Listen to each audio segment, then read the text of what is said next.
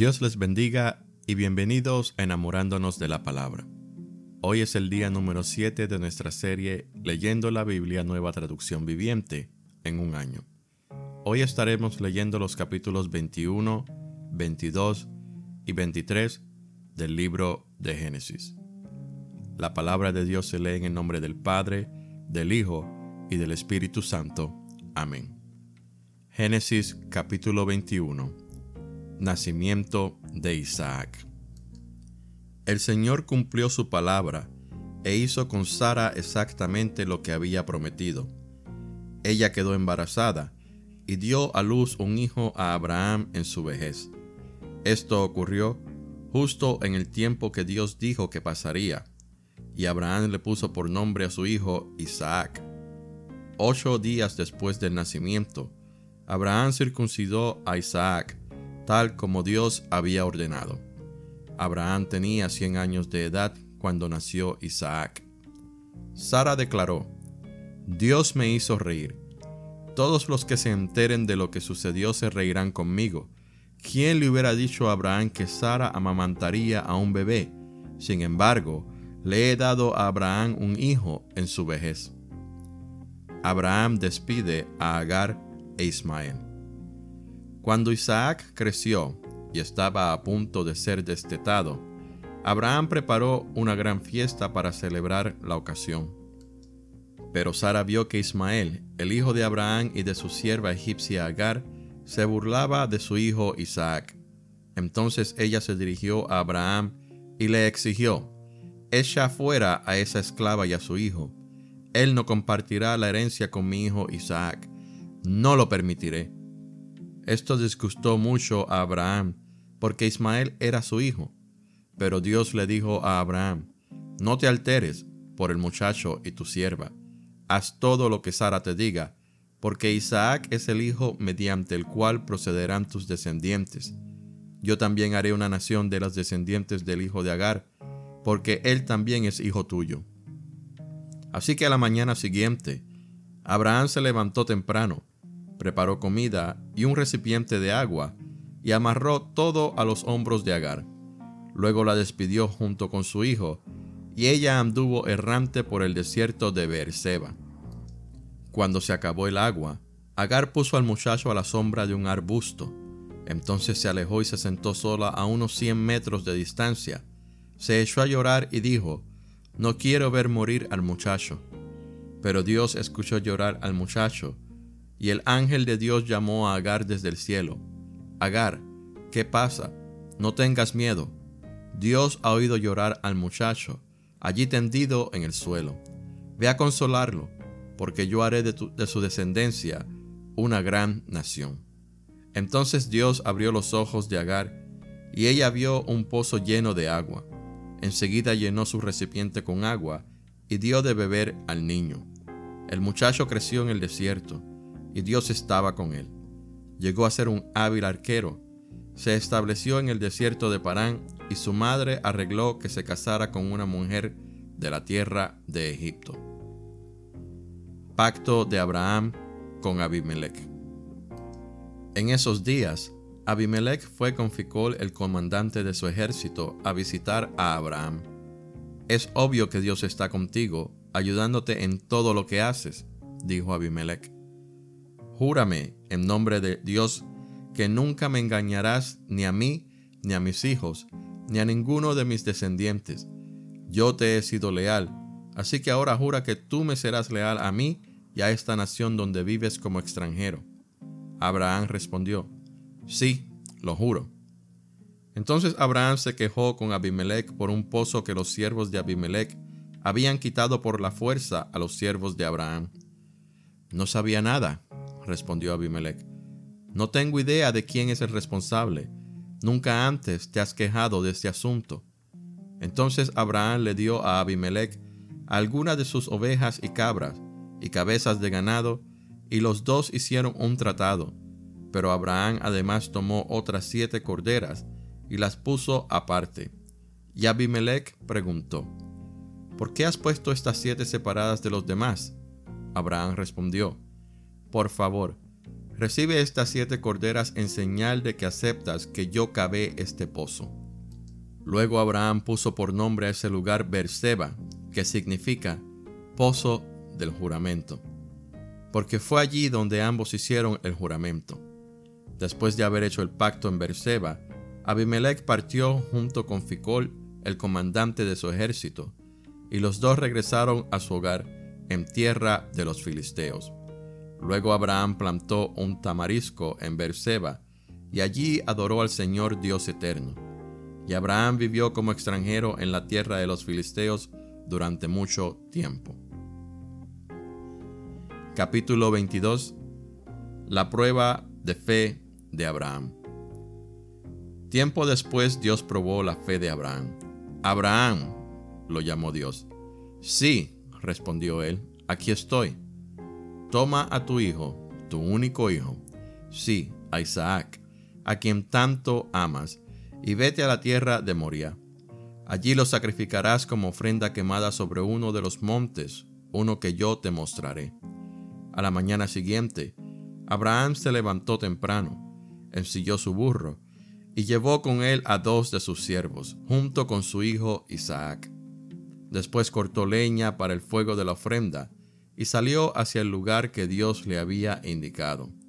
Al tercer día de viaje, Abraham levantó la vista y vio el lugar a la distancia. Quédense aquí con el burro, dijo Abraham a los siervos. El muchacho y yo seguiremos un poco más adelante. Allí adoraremos y volveremos enseguida. Entonces Abraham puso la leña para la ofrenda sobre los hombros de Isaac, mientras que él llevó el fuego y cuchillo. Mientras caminaban juntos, Isaac se dio vuelta y le dijo a Abraham, Padre? Sí, hijo mío, contestó Abraham. Tenemos el fuego y la leña, dijo el muchacho. Pero ¿dónde está el cordero para la ofrenda quemada? Dios proveerá un cordero para la ofrenda quemada, hijo mío, contestó Abraham. Así que ambos siguieron caminando juntos. Cuando llegaron al lugar indicado por Dios, Abraham construyó un altar y colocó la leña encima. Luego ató a su hijo Isaac y lo puso sobre el altar, encima de la leña. Y Abraham tomó el cuchillo para matar a su hijo en sacrificio. En ese momento, el ángel del Señor lo llamó desde el cielo Abraham, Abraham. Sí, respondió Abraham, aquí estoy. No pongas tu mano sobre el muchacho, dijo el ángel. No le hagas ningún daño, porque ahora sé que de verdad temes a Dios. No me has negado ni siquiera a tu hijo, tu único hijo. Entonces Abraham levantó los ojos y vio un carnero que estaba enredado por los cuernos en un matorral.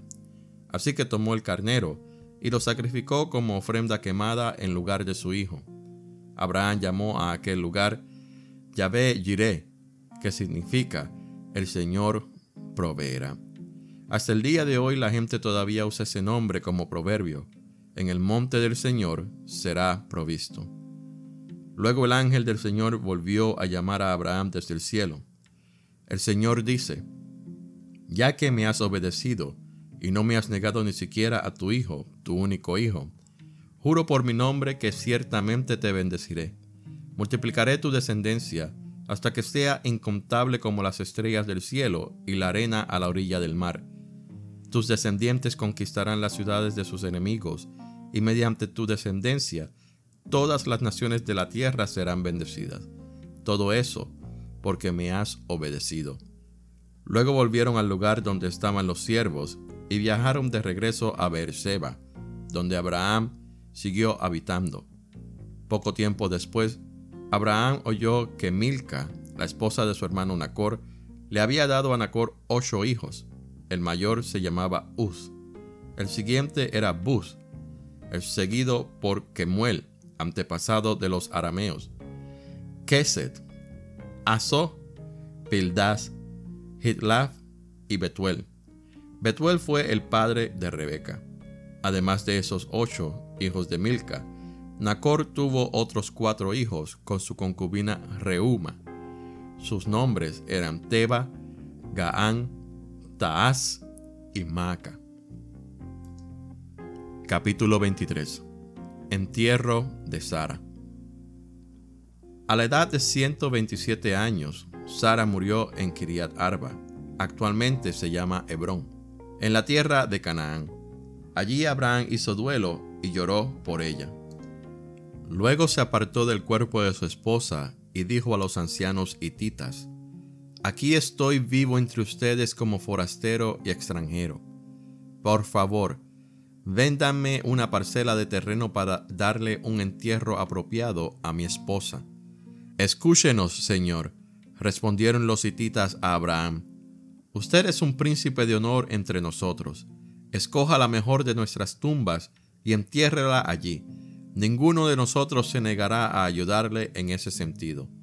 Entonces Abraham se inclinó hasta el suelo ante los hititas y dijo, Ya que ustedes están dispuestos a brindarme esa ayuda, sean tan amables de pedir a Efrón, hijo de Zoar, que me permita comprar su cueva en Macpela, que está al final de su campo. Yo pagaré el precio total en presencia de testigos, a fin de tener un lugar permanente donde enterrar a mi familia. Efrón estaba sentado allí entre los demás y respondió a Abraham mientras los demás escuchaban. Habló públicamente delante de todos los ancianos hititas de la ciudad. No, mi señor, le dijo a Abraham, por favor, escúcheme. Yo le regalaré el campo y la cueva. Aquí mismo, en presencia de mi pueblo, se lo regalo. Vaya y entierre a su esposa.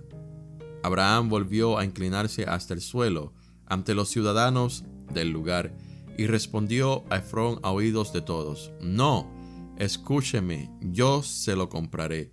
Permítame pagar el precio total del campo para poder enterrar allí a mi esposa. Efrón respondió a Abraham, Mi señor, por favor, escúcheme. El campo vale cuatrocientas monedas de plata. Pero ¿qué es eso entre amigos? Vaya y entierre a su esposa. Abraham estuvo de acuerdo con el precio sugerido por Efrón y pagó la cantidad total. Cuatrocientas monedas de plata, pesadas según la norma de los comerciantes, y los ancianos hititas presenciaron la transacción. Así fue que Abraham compró la parcela que pertenecía a Efrón en Macpela, cerca de Mamre. La parcela constaba del campo, la cueva y todos los árboles que la rodeaban. Se transfirió a Abraham como posesión permanente en presencia de los ancianos hititas en la puerta de la ciudad. Después Abraham enterró a su esposa Sara allí en Canaán, en la cueva de Macpela, cerca de Mamre también llamado Hebrón. Así que el campo y la cueva de los hititas pasaron a manos de Abraham para ser usados como lugar de sepultura permanente. Esta ha sido la lectura del día número 7 de la serie Leyendo la Biblia, nueva traducción viviente en un año. Espero que la lectura haya sido de gran bendición para usted.